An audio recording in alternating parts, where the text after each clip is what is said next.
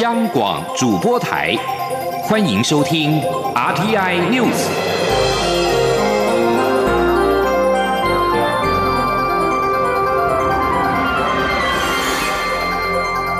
听众朋友您好，欢迎收听这节央广主播台提供给您的 RTI News，我是张顺祥。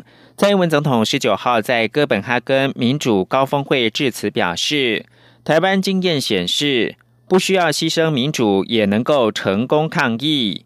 疫情引发全球供应链以及经济策略重新布局，全球所有理念相近民主国家更应该紧密合作。洽签台欧盟投资协定就是绝佳的合作起点。蔡总统也提到，民主国家应该善用经济力量巩固强化民主。在总统第二个任期内，他将继续发展台湾的民主，也将深化与其他民主国家的关系。由民主联盟主办的哥本哈根民主高峰会，今年因为疫情改采视讯方式举办。蔡总统受邀在第二天的议程发表预录演讲，主持人是以中华民国台湾总统介绍蔡总统出场。同样受邀的美国国务卿蓬佩奥在会中表示，台湾的防疫工作出色，参与世界卫生大会对外界会有很大的注意。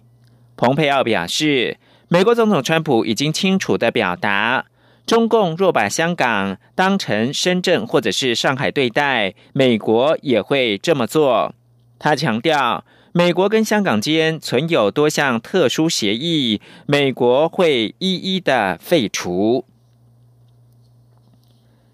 香港的情况引人关注，在台在台湾的香港青年团体举办川石展览，今天开展，透过了艺术创作、雕塑装置等等，展现港人争取自由的意志跟精神。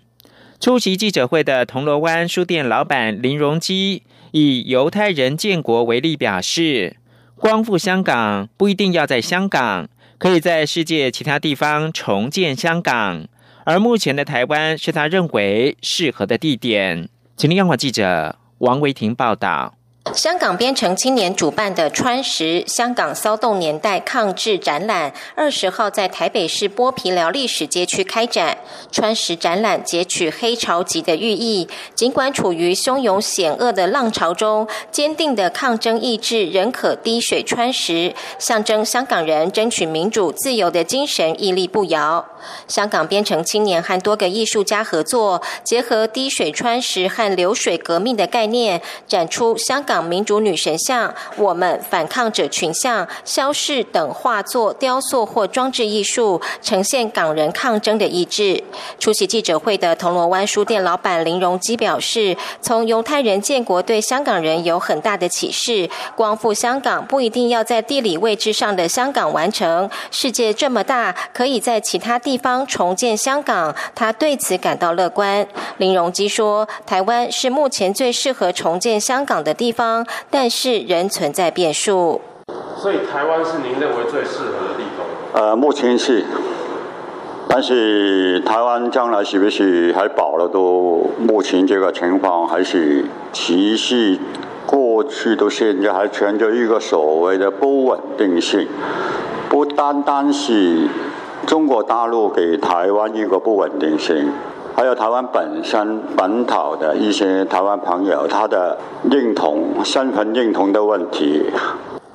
台湾人权促进会秘书长施义祥表示：“台湾享有自由、民主和人权。如果忘记当初的反抗过程，民主、自由和人权可能会消失，甚至重回威权。”施义祥表示：“陆委会虽然公布香港人道援助关怀行动方案，但是整个专案并没有明确的法律授权，想要申请的港人也不知道程序。”他呼吁政府应该设立明确机制，才能真正成香港。中央广播电。台记者王威婷采访报道：台湾的党政焦点，对于国民党籍的台东县前县长黄建庭被提名为监察院副院长所引发的争议，台北市长柯文哲今天表示，民进党应该要思考的是，监察院是否只能够有一个颜色，成为一言堂呢？他还是希望监察院是一个中立的机关。欧阳梦平报道。蔡英文总统提名国民党籍的台东县前县长黄建庭担任监察院副院长，引发绿营内部反弹。原定十九号下午举行的提名记者会也临时取消。台北市长也是民众党主席柯文哲二十号被问到对此事的看法，他表示这反映整个台湾蓝绿壁垒分明。他质疑：难道只有民进党或所谓绿营才能当监察委员吗？他说：如果你认为监察应该全部一言堂吗？全部同一个颜色吗？这有时候才是民进党朋友要去思考的。你你认为要全部同一个颜色吗？那说你是怎？你是认为监察院是怎追杀用的，还是怎样？这个逻辑大家先搞清楚啊！我们希望它是一个国家一个中立的机关嘛，哈。柯文哲坦言，他还是主张三权分立，废掉监察院及考试院。他说自己对监察院从来没有好感，因为他自己就被弹劾过。不过，柯文哲表示，就像他也常批评台湾的司法，但还是希望有一天台湾的司法是公平、独立、可被信任的。至于监察委员提名名单中，还有北市前副市长陈景俊、前秘书长苏立球，柯文哲认为他们都经过高级文官训练，在任用上没有什么大问题。但社会接不接受是提名人自己要负责。至于民众党的态度，柯文哲表示还没有讨论，但应该不会投票。中央广播电台记者欧阳梦平在台北采访报道。蔡英文总统拟提名国民党籍的台东县前县长黄建庭出任监察院的副院长，引爆了绿营的内部反弹。党内忧心恐怕会冲击高雄市长补选。对此，民进党高雄市长参选人陈其迈今天表示，有关监委提名，相信总统府会就人选做出最符合社会期待的做法。而选举最重要的是地方治理，市民最关心的事项才是他优先要解决的问题。记者刘玉秋的采访报道。总统府原定十九号提出下届监委名单，并送地法院审议，却因规划提名监察院副院长黄建庭，引爆朝野抨击，绿营内部也强烈反弹，提名因此临时喊卡。党内也传出担忧争议处理不慎，恐有违社会观感，冲击高雄市长补选选情。而刚辞官投入高雄市长补选的民进党高雄市长参选人陈其迈，二十号一早到菜市场拜票。面对监委提名争议，陈其迈说：“相信总统府会就人选做出最符合社会期待的做法。人事案送到立法院后，国会也有监督，待名单定案后再做评论。”那我相信在啊大家的声音跟民众的期待啊，这个都是啊总统应该会作为一个最大的一些考量。至于是否担忧自己的选情被监委提名争议影响，陈其迈表示，选举最重要的是在整个地方的治理，如何加速地方建设的推动，尤其捷运路网新建是否能够加速，以及市民关心的基层生活问题等，才是现在高雄市民望志心切的事项。那我当然作为一个。啊，市长候选人，我相当关心啊，在中央啊持续的这些重大建设推动，及啊包括这些监察院人士的这个改选。但是，我想市民啊关心的事项，也是我们优先要来解决的问题。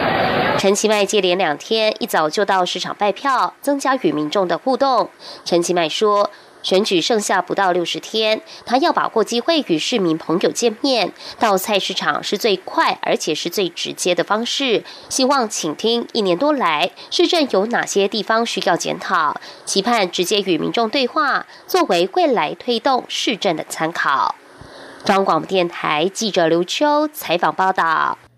随着国内疫情趋缓，指挥中心决议，医师人员跟社工人员六月三十号前禁止出国的禁令到期之后将不再延长。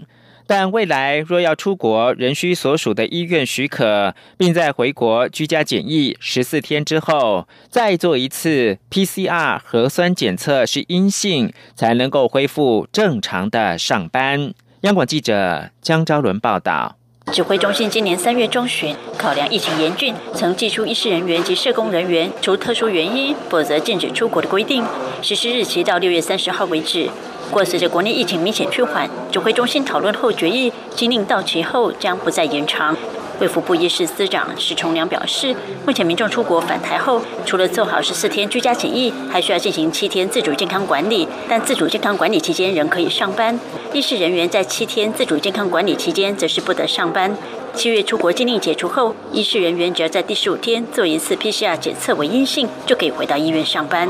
不过，医师人员出国虽然不用再报卫福部许可，但仍需要所属医院同意。史崇良说：“但是呢，呃，所有的医护人员呢，如果要出国的时候呢，还是要经过他的这个医院的呃主管的许可，那么确实的登录啊，那么回国之后呢，要做好做满十四天的居家。”检疫，那么同时在十四天后如果没有症状，那么还需要裁剪一次 PCR 是阴性之后，那么确保呢，那么没有任何问题才恢复上班。石崇良强调，目前指挥中心仍将全球各地区国家列为三级疫情警戒区，也不鼓励民众出国，因此即使医师人员出国禁令七月解除，还是要呼吁审慎评估出国的必要性。中国电台记者张超伦台北采访报道。此外，卫福部长陈时中今天上午是出席台大医院一百二十五周年的院庆研讨会，被问到年底健保费是否会调整，陈时中表示势必要增加健保的规模，否则整体费用会不足。对外界指他因为自负差和医财争议被拉下神坛，陈时中则以一句“我从来没有在神坛上”回应带过。中央将在七月推出三倍券。台北市政府今天宣布，若以敬老或者是爱心悠游卡登录作为消费的工具，消费满新台币三千元，不仅可以得到中央的两千元的回存金，北市也将加码一千元，等于是百分之百的回馈。柯文哲并且认为，趁这个机会推动数位基础建设以及无现金交易。他研判疫情可能会在十一月重返，所以希望长者能够在这段时间习惯电子支付。一方面比较卫生，另一方面也可以建立异化系统，为未来的口罩配给、场馆的实名制、老人共餐做准备。他并且透露，下一波回馈对象是高中职的学生，是否将推动亲师生平台以及无现金交易，包括了学杂费、班费、书费、餐点费等等，要将整个学校医化。目前已经找到北医女作为示范学校，希望在暑假就能够将整个系统建构起来。国际新闻。加拿大总理杜鲁道十九号表示，他对中国以涉嫌为境外刺探国家秘密情报罪正式的起诉遭到拘捕的加拿大公民康明凯以及史佩佛感到失望。这两名加国人士遭中国当局逮捕已经超过了十八个月，中国跟加拿大也因为这两起拘捕案关系紧张。二零一八年十二月，华为财务长孟晚舟遭加拿大当局依据美国发布的逮捕令逮捕。九天之后，加拿大的前外交官康明凯跟商人史佩佛也遭到中国的拘留。这被视为是一起报复行动。加中关系因这两起的拘捕案跌到谷底。北京已经停止进口加拿大价值数十亿美元的农产品。而在美中关系方面呢，十九号，美国拒绝中国四家航空业者希望两国间每周增加航班的要求。不过也表示，这项决定并非有意加剧因为防堵二零一九冠状病毒疾病而实施的旅行限制所造成的紧张情势。美国运输部在声明当中表示，这项决定是为了使两国之间已经排定的乘客服务维持均等。还说，若中国的航空当局调整影响美国航空业的政策，美方也愿意重新的检视这项决定。新闻由张顺祥编播。大家好，我是十号伟医师。随着台湾疫情趋缓，国内也启动防疫新生活运动，在维持良好的卫生习惯下，适度放松享受生活。如果是大型聚餐活动，记得留下定位联络资讯，用餐前后正确洗手，保持手部卫生，并落实公筷母食。而餐饮业者定期消毒桌面、菜单与环境，厨师烹调时佩戴口罩及勤洗手。让我们一起落实安心防疫，也兼顾安